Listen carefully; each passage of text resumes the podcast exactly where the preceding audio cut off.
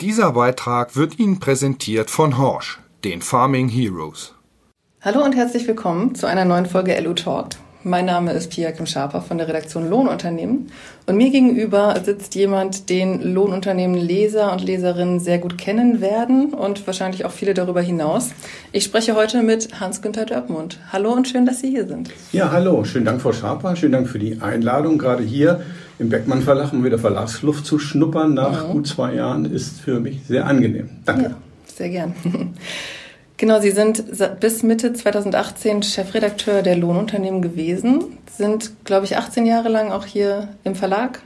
Ja, richtig. Gewesen. Ich bin 2000 hergekommen, mhm. Januar 2000, und habe dann die Chefredaktion übernommen von Lohnunternehmen, von Kommunaltechnik mhm. und auch DPS. Mhm. Und äh, bin dann bis 2018 im Juli hier geblieben. Mhm. So, das sind dann 18 Jahre. Das war eine sehr angenehme Zeit, muss ich sagen. Mhm. Wohl eine meiner beruflich besten Zeiten, denke ich. Mhm. Und Sie sind aber 42 Jahre lang Agrarjournalist gewesen. Ja, ja. Vielleicht ganz kurz zu skizzieren. Ich habe, komme vom landwirtschaftlichen Betrieb, habe landwirtschaftliche Ausbildung gemacht. Dann bin ich durch Zufall in einem Volontariat gelandet bei einer landwirtschaftlichen Wochenzeitung in Hannover, damals vom Matzak Medienverlag herausgegeben. Da habe ich volontiert, dann bin ich zu einem Monatsmagazin im Landbuchverlag gegangen und dann eben 2000 hierher zum Beckmann Verlag. Also mhm. relativ immer so um die 20 Jahre kann man sagen, die letzten beiden Sprünge. Ja. Und jetzt sind Sie rasender Rentner. Ja, rasender, sagen wir mal so, Ruhestand, Rentner. Ja, Rentner hört sich ein bisschen alt an, aber es ist tatsächlich so. Ich bin seit, äh, ich bin seit äh, Juli 2018 ja nun aus dem Verlag raus Allerdings muss ich sagen, dass dieses erste Jahr relativ angenehm für mich war. Es war so ein sanfter Ausstieg aus dem Job und Einstieg in das, den sogenannten Ruhestand, weil äh, ich durfte hier und da eine Reportage schreiben mhm. für die Kollegen hier aus der Redaktion oder eben auch für Sonderpublikationen. Ich hatte die Freude, mal so eine Woche durch Irland zu fahren und da Farmer zu besuchen und auch Lohnunternehmer. Das war sehr schön. Dann äh, bin ich nach wie vor und damals noch letztes Jahr noch ein bisschen mehr für den Lohnunternehmerverband unterwegs. Und zwar im DLUTA Arbeitskreis, den darf ich ja seit Gründung der DLUTA mitgestalten und im Ausschuss für Öffentlichkeitsarbeit. Mhm. Da bin ich auch dabei, das ist nach wie vor so und das finde ich sehr gut, freue ich mich natürlich drüber. Und von daher ist man ein bisschen angenabelt nach dem Ganzen. Und, äh, aber es ist natürlich nicht 100% Job, sondern es ist halt immer mal so nice to have. Außerdem ist es auch schön, meine Frau ist zeitgleich mit mir nach gegangen mhm. und zu zweit kann man einfach mehr machen als alleine. Ja, das stimmt. Aber ich kann auch gut verstehen, dass man die Verbindung nicht so ganz loslassen kann, gerade nach der langen Zeit und gerade auch mit so einer Branche, mit so einer speziellen Branche wie den Lohnunternehmern. Ja, das ist wirklich so. Und äh, ich äh, freue mich auch, da nochmal mit den Kollegen, mit den ehemaligen Kollegen zu telefonieren oder mal mit ehemaligen Weggefährten aus der Branche mal zu frühstücken. Das passiert also auch mal hin und wieder. Mhm. Und äh, von daher hätte mich jetzt natürlich jetzt auch wieder gefreut, zu die Luta im Dezember nach Bremen zu kommen und dort etliche bekannte Gesichter zu treffen. Das geht jetzt nicht wegen äh, Corona. Das ist völlig auch okay, ist akzeptabel und ist verständlich die Entscheidung. Aber das sind so Momente, wo man sich sagt, okay, man hat doch in seinem Berufsleben mit diesen 18 Jahren Lohnunternehmen auch eine Menge Menschen kennengelernt. Mhm. Wie verbandelt sind Sie noch mit dem BLU? Mit denen machen Sie ja noch ein bisschen mehr zusammen, was ich so am Rande mitbekommen habe. Ja, wie gesagt, der BLU äh, hat mich nach wie hat mich vor Jahren schon mal in die Arbeitsgruppe die Luther berufen. Das war damals als Geschäftsführer Alfred Schmidt. Mhm. Dann wurde die, die Luther 2002 ja gegründet. Das erste Mal fand sie in, Weser, in Oldenburg, in der Weser-Emshallen statt. Und da gab es schon eine Arbeitsgruppe, die quasi den Geschäftsführer oder das Präsidium unterstützt oder eben auch Vorschläge macht. Die besteht eben aus Lohnunternehmern, aus so externen wie mir oder eben auch aus, aus anderen Personen.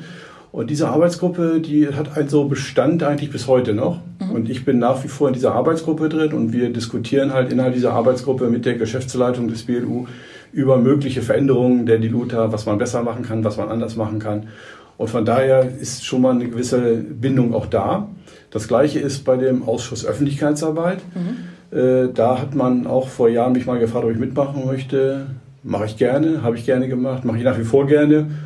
Und das ist so die Nabelschnur, die mich mit dem Verband derzeit verbindet. Mhm.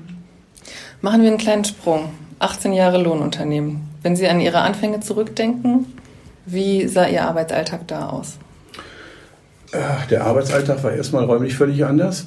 Äh, Und äh, es waren weniger Menschen natürlich da. Damals war der Bergmann Verlag mit zehn Menschen ungefähr, zehn, zwölf Menschen besetzt. Die Redaktion bestand aus dreien, mhm. drei, zweieinhalb kann man sagen, zwei Redakteure und ein Volontär. Und äh, ja, wir haben dann da eigentlich angefangen, die Zeitung zu machen. Da war online noch kein Thema. Die Redaktionsarbeit war noch eine andere. Es wurden also tatsächlich noch Sachen geschrieben, die wurden dann zum, zum, zum Satz gegeben, die Druckerei gegeben, die kamen dann zurück als sogenannte Papierfahnen. Da wurde Layout quasi ganz grob vorgestaltet und äh, alles andere wurde in der Druckerei dann gemacht. Dann gab es also noch keine Grafik in dem Sinne wie heute. Und äh, das, was eigentlich geblieben ist, ist, dass wir die Geschichten damals schon sehr eng am Leser gemacht haben. Mhm. Wir sind sehr viel rausgefahren. Das war auch äh, immer auch Vorgabe unseres Verlegers. Also Jan-Klaus Beckmann sagt, also draußen spielt quasi die Musik für die Redaktionen auch. Und so sind wir viel unterwegs gewesen, haben viel Lohnthema besucht, haben äh, eben auch Kommunen oder damals bei DPS Schädlingsbekämpfer besucht haben eng mit dem Verband gearbeitet, aber es fand ganz, ganz viel außerhalb des Redaktionsschreibtisches statt. Mhm. Und das, denke ich, hat sich bis heute eigentlich nicht viel verändert. Die Grundarbeit, denke ich, für eine Zeitschrift, die eine relativ kleine Zielgruppe bedient, wie die Lohnunternehmer, die sollte schon dicht an dem Leser stattfinden. Also draußen sein bei den Lohnunternehmern und dann erzählen die einen so by the way natürlich auch, wo der Schuh drückt, was gut läuft, was nicht so gut läuft. Das erfährst du natürlich nicht, wenn man am Schreibtisch in der Redaktion sitzt. Mhm. Also da diesen Mittelweg zu finden, ist so eine Herausforderung für die Redaktion besonders. Mhm. Wie haben sich die Lohnunternehmen entwickelt?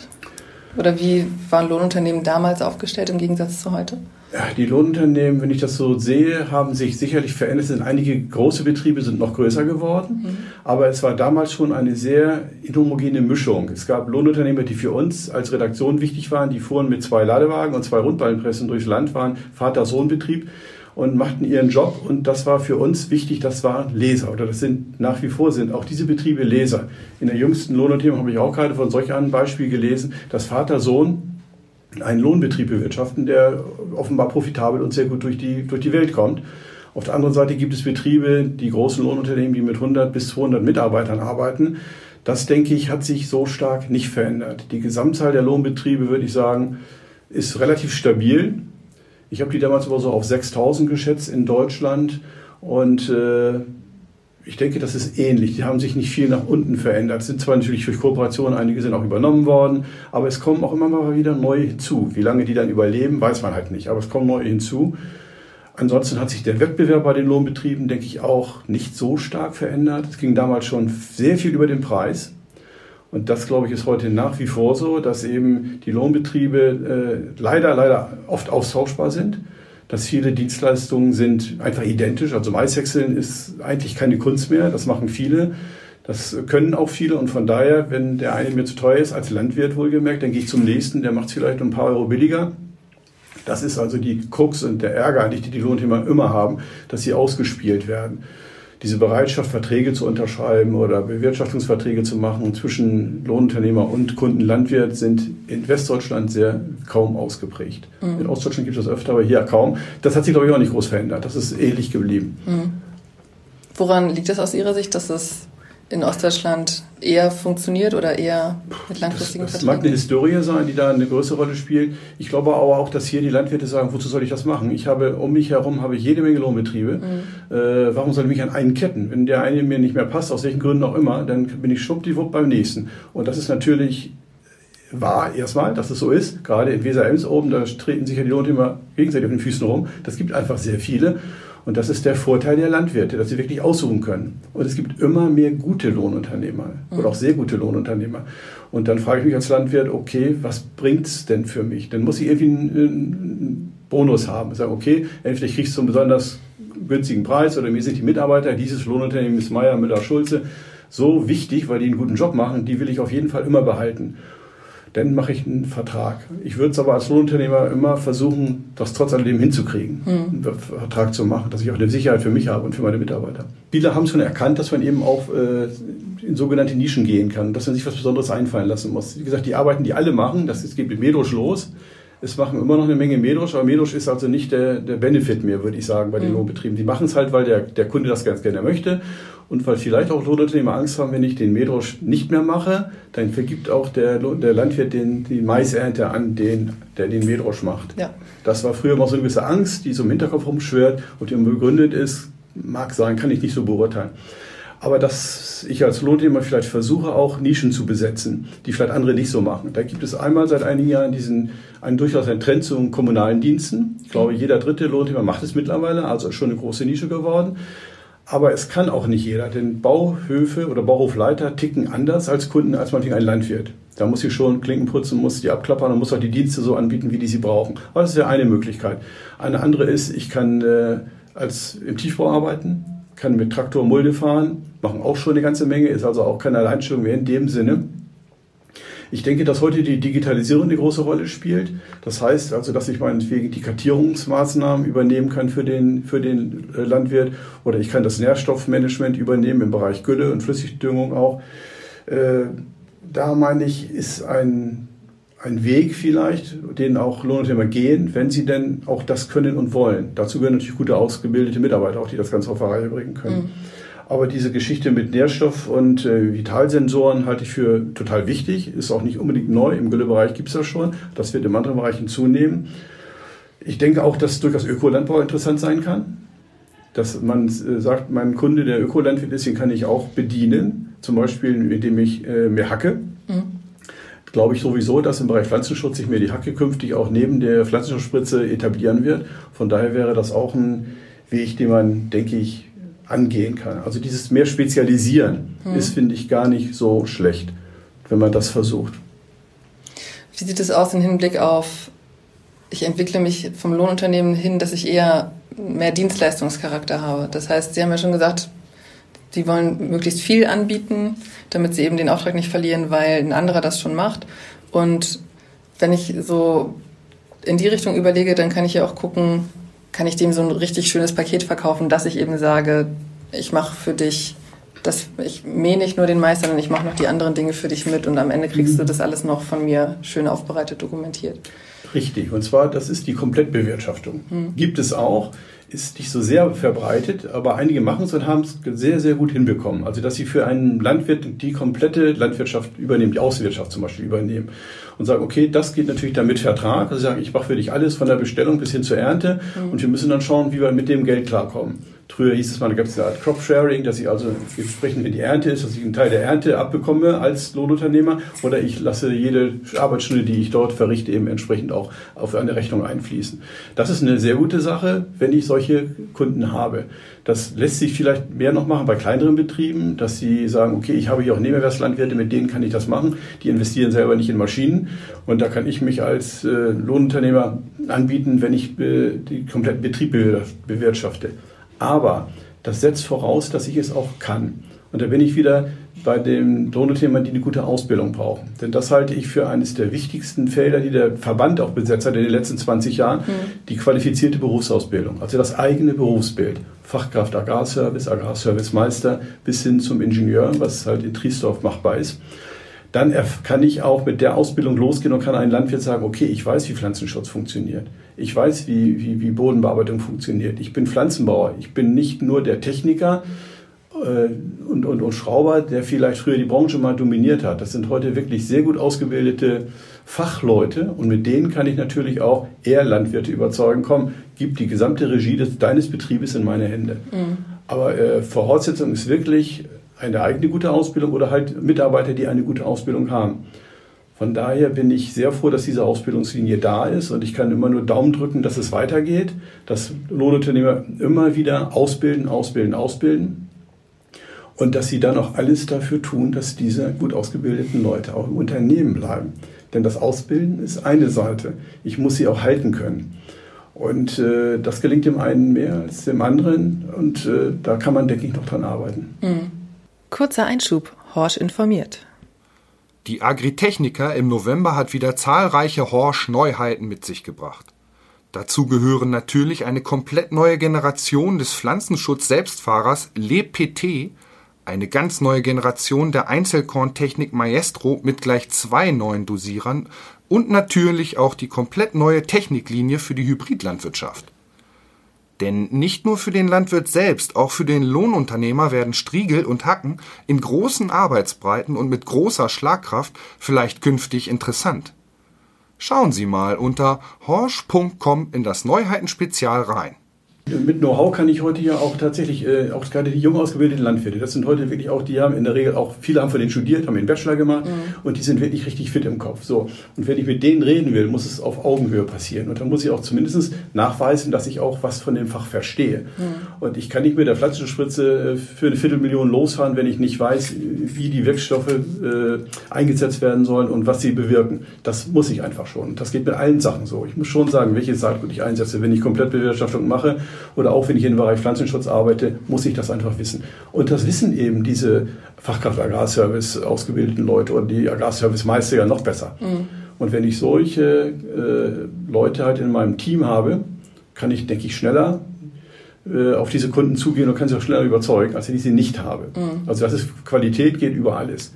Aber wie gesagt, ist es auch gut, diese Mitarbeiter auf Dauer zu motivieren und sie zu behalten und dass sie nicht, wenn sie meinetwegen jetzt Mitte, Ende 20 sind, sagen, komm, jetzt äh, gehe ich mal und suche mir einen Job, wo ich mehr Geld verdiene. Mhm. Das sollte möglichst versucht werden zu verhindern. Wie kann das gelingen? Kann das gelingen, indem ich denen mehr Verantwortung gebe, dass ich noch eine mittlere Führungsebene einziehe, wenn ich die noch nicht habe? Oder?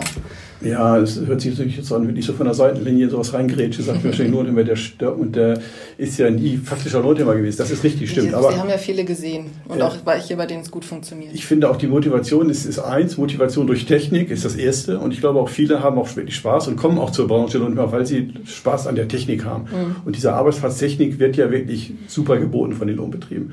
Aber das wird ja irgendwann, ändert sich das auch mal, dass sie sagen, okay, Treckerfahren ist eins, aber ich möchte EG auch gestalten können. Das heißt, dass ich vielleicht auch mal als Disponent arbeite, ist der nächste Schritt, dass ich wirklich eine Planung machen kann, dass ich dann auch entsprechend bezahlt werde. Ich gehe mal davon aus, das passiert auch.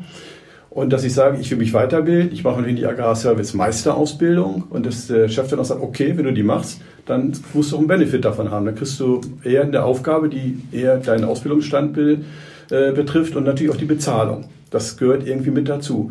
Und da muss ich gucken, weil den Lohnunternehmer besonders, dass ich auch eine gewisse Arbeitszeitregelung irgendwann mal hinbekomme. Mhm.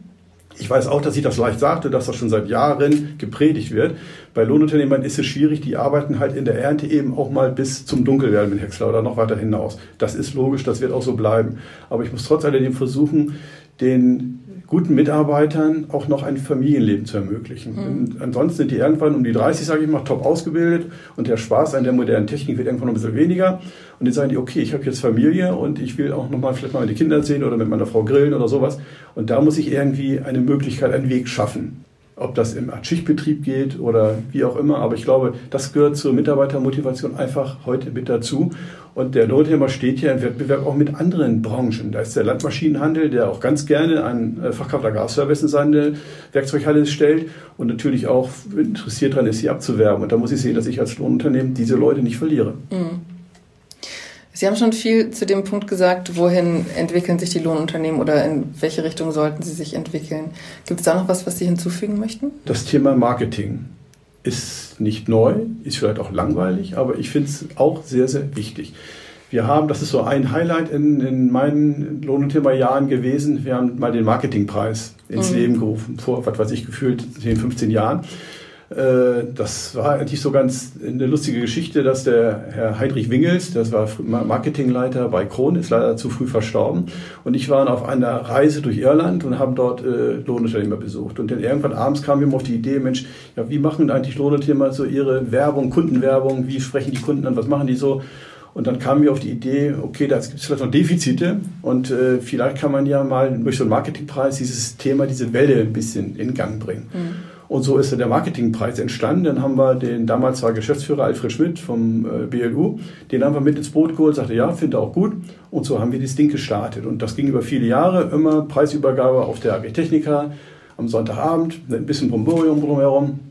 Muss auch etwas sein. Und wir haben dort immer Betriebe ausgewählt und ausgezeichnet, die besonders gutes Marketing machen. Und das hat auf jeden Fall in den Jahren, in der der lief, zugenommen. Es wurden immer mehr Betriebe und es, die Marketingmaßnahmen, die uns eingereicht wurden, wurden immer besser. Also das ist schon ein Schritt nach vorne gegangen, aber immer noch, wie ich finde, zu wenig. Ich glaube, Lohnunternehmer äh, sehen das Thema Marketing nicht als so sehr wichtig an oder eben diese Kundenbindung dadurch oder Kundengewinnung zu betreiben. Mhm. Das beginnt mit mit eigenen Bildern, dass ich nicht irgendwelche Firmenbilder auf meine Homepage setze, die mir natürlich Herr Klaas oder Herr John Deere gerne gibt, sondern es muss authentisch sein, es müssen meine Geschichten da erscheinen. Und dass ich gucke, wie kann ich den Kunden ansprechen, wie kann ich die Bevölkerung ansprechen. Das spielt auch beim Marketing eine Rolle. Wenn ich jetzt die Maiskampagne starte, kann ich ja mal überlegen, okay, wie kann ich denn die Anwohner, die manchmal am meisten betroffen sind, mit einbeziehen, damit die mir nicht ständig ihre Autos querstellen, damit ich da mit meinem Trecker nicht durchkomme. Also das sind viele Dinge, die da eine Rolle spielen und ich glaube, da ist noch äh, Luft nach oben. Ähm, ich möchte gerne noch mal kurz auf Ihre Karriere oder auf Ihre 18 Jahre im Beckmann Verlag zurückkommen. Gibt es eine Anekdote aus Ihrer langen Karriere, die Sie noch erzählen können? Eine Anekdote vielleicht, muss ich sagen, eins, was eben auch zum Gefallen des Jobs beigetragen hat, ist, ich entsinne mich an die ersten Mitgliederversammlungen, besonders in Niedersachsen. Die waren also nicht so von nachmittags um zwei bis 18 Uhr und so geht man wieder nach Hause, sondern die gingen mit Abendprogramm. Ich entsinne mich noch an eine in bei Delmhorst. Das war mit Abendveranstaltung, mit Musik und mit Tanz. Und es blieben auch doch gehörig viele äh, Lohnunternehmer mit ihren Frauen, denn auch da, es wurde gefeiert, es wurde dort übernachtet. Am nächsten Morgen fuhr man zu einem Lohnunternehmer zum Katerfrühstück. Und das fand ich schön, denn äh, so als, gerade als neuer Redakteur in dieser Branche war es sehr leicht dann möglich, abends an der Theke, es spricht sich vieles leichter, diesen einen oder anderen kennenzulernen. Und mhm. äh, das war in den ersten Jahren häufiger verbreitet, dass eben auch durchaus noch die Leute Zeit hatten, abends zusammen zu sein. Das hat irgendwann mal, gab es einen Break, dann war, nee, dann mussten die alle nach Hause und das fand ich ein bisschen schade. Aber das war eine schöne Sache, die hat mir, denke ich, viel geholfen dabei auch. Was ganz wichtig ist, bin ich wieder beim Verband. Ich äh, hatte die Ehre, 2014 die Goldene Ehrennadel zu bekommen vom Bundesverband Lohnunternehmen. Mhm. Und äh, bei so einer Situation muss man das einfach erwähnen, weil ich mich sehr darüber gefreut habe. Das ist auch stolz, so etwas zu bekommen. Das ist ein tolles Umfeld, sind wenige Leute, die das bekommen haben. Äh, und das war für mich schon eine ganz, ganz große Freude, da so in diesen Club mit aufgenommen zu sein. Das ist auch ein Zeichen dafür, dass man so viel nicht verkehrt gemacht hat. Mhm. Wie emotional war Ihre Abschiedsfeier für Sie? Sehr, denn A war sie nicht erwartbar für mich. Also ich kann mich nicht entsinnen, dass ich so etwas jemals erlebt habe und ich habe auch schon einige Abschiedsfeiern schon mal von der Industrie und dass es wirklich so schön wird, dass so viele Leute auch so viele Gäste kommen und dass es eine Überraschung war. Ich wusste ja nichts davon. Das hat sich wirklich der Verlag komplett alleine ausgedacht und hat mich damit überrascht und äh, ich fand die Location total toll. Sie war wirklich sehr edel und sehr schön. Und ich fand die Schar der Gäste, hätte ich im Leben nicht erwartet, wie viele Gäste zu dieser Feier gekommen sind. Mhm. Also wirklich da, ich gebe zu, das rührt mich immer noch ziemlich an, äh, wenn ich darüber rede und die Bilder noch da durch meinen Kopf gehen. Ist es was ganz Besonderes gewesen. Es ist sehr, sehr schön gewesen. Muss man dankbar für sein. Hm? Ja, war ein schöner Abend auf jeden hm. Fall. Hm. Gut, vielen Dank. Möchten Sie noch was hinzufügen? Im Moment würde ich sagen, wünsche ich natürlich erstmal, dass vielleicht der Verlag sehr gut durch diese ganze Zeit kommt, diese schwierige Zeit, diese Corona-Zeit, die ja allen doch eine ganze Menge abverlangt. Und äh, dass es natürlich weiterhin gut läuft, dass es ein Vertrauensverhältnis bleibt oder noch weiter wächst zwischen Lohnunternehmern, zwischen den Lieferanten der Lohnunternehmer und natürlich auch dem Verlag. Ich finde, die, diese drei Player gehören unbedingt zusammen. Und äh, ich möchte ganz wichtig auch den Verband damit einklingen. Denn ich habe immer sehr gerne mit dem Verband gearbeitet und in den überwiegenden Fällen auch, auch gut und vertrauensvoll. Und ich finde, das sollte so auch, wenn es so weitergeht, würde mich das natürlich auch freuen. Mhm. Gut, vielen Dank. Das war unser Elo Talk mit Hans-Günter Dörpmund, langjähriger Chefredakteur der Zeitschrift Lohnunternehmen. Herzlichen Dank, hat mir Spaß gemacht, mit Ihnen zu plaudern darüber und so ein bisschen wieder in den Rückspiegel zu gucken, was so gelaufen ist. Mhm. Und äh, ja, ich würde mich freuen, wenn man diesen oder jeden Weggefährten immer mal wieder trifft, hin und wieder. Und wenn nicht zur Deluta, die fällt jetzt ja aus, dann vielleicht zur Techniker. Das war LO Talk. Wenn Sie mehr über die Welt der Lohnunternehmen erfahren möchten, bestellen Sie sich eine kostenlose Leseprobe oder besuchen Sie uns auf www.lu-web.de. Sie möchten die Redaktion direkt erreichen? Schreiben Sie an redaktion@beckmann-verlag.de.